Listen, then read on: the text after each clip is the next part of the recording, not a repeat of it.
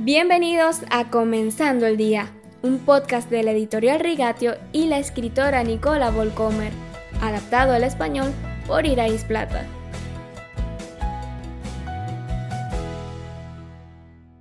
¿Qué tengo que perder?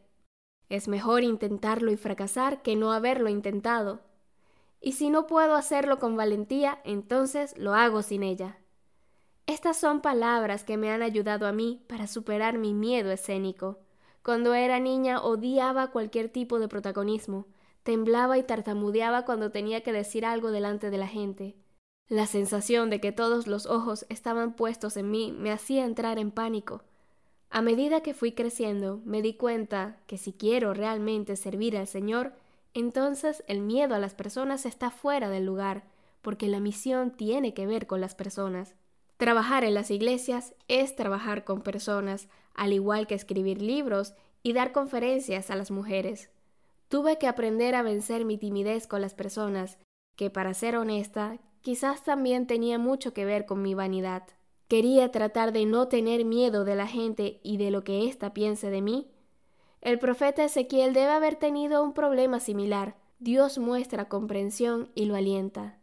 Tú, hijo de hombre, no tengas miedo de ellos ni de sus palabras, por más que estés en medio de cardos y espinas y vivas rodeado de escorpiones.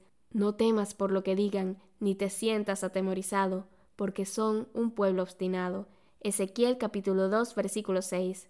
Pablo escribió las siguientes palabras de aliento a su colega Timoteo. Pues Dios no nos ha dado un espíritu de timidez, sino de poder, de amor y de dominio propio. Así que no te avergüences de dar testimonio de nuestro Señor, ni tampoco de mí, que por su causa soy prisionero. Al contrario, tú también, con el poder de Dios, debes soportar sufrimientos por el Evangelio. Segunda de Timoteo capítulo 1, versículos 7 y 8. En el Antiguo Testamento encontramos a David hablando con su hijo Salomón. Sé fuerte y valiente, y pon manos a la obra. No tengas miedo ni te desanimes, porque Dios el Señor, mi Dios, estará contigo. No te dejará ni te abandonará hasta que hayas terminado toda la obra del templo del Señor. Primera de Crónicas, capítulo 28, versículo 20. A veces siento que tengo menos miedo de la vergüenza que de haberme perdido de alguna manera la voluntad de Dios, que haga algo que a sus ojos podría estar mal o incluso en contra de su voluntad.